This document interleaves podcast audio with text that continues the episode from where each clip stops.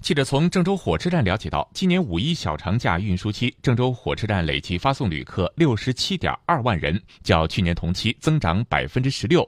尤其是四月三十号当天，发送旅客二十一点五万人，创建站以来历史新高。郑州东站五一小长假发送旅客十七万七千六百人次。其中，四月三十号发送旅客五万零一九百一十五人次，再次刷新郑州东站单日发送记录。记者从郑州机场了解到，五一小长假期间，郑州机场三天累计运送旅客约十四万人次，最高一天执行航班达到四百七十架次。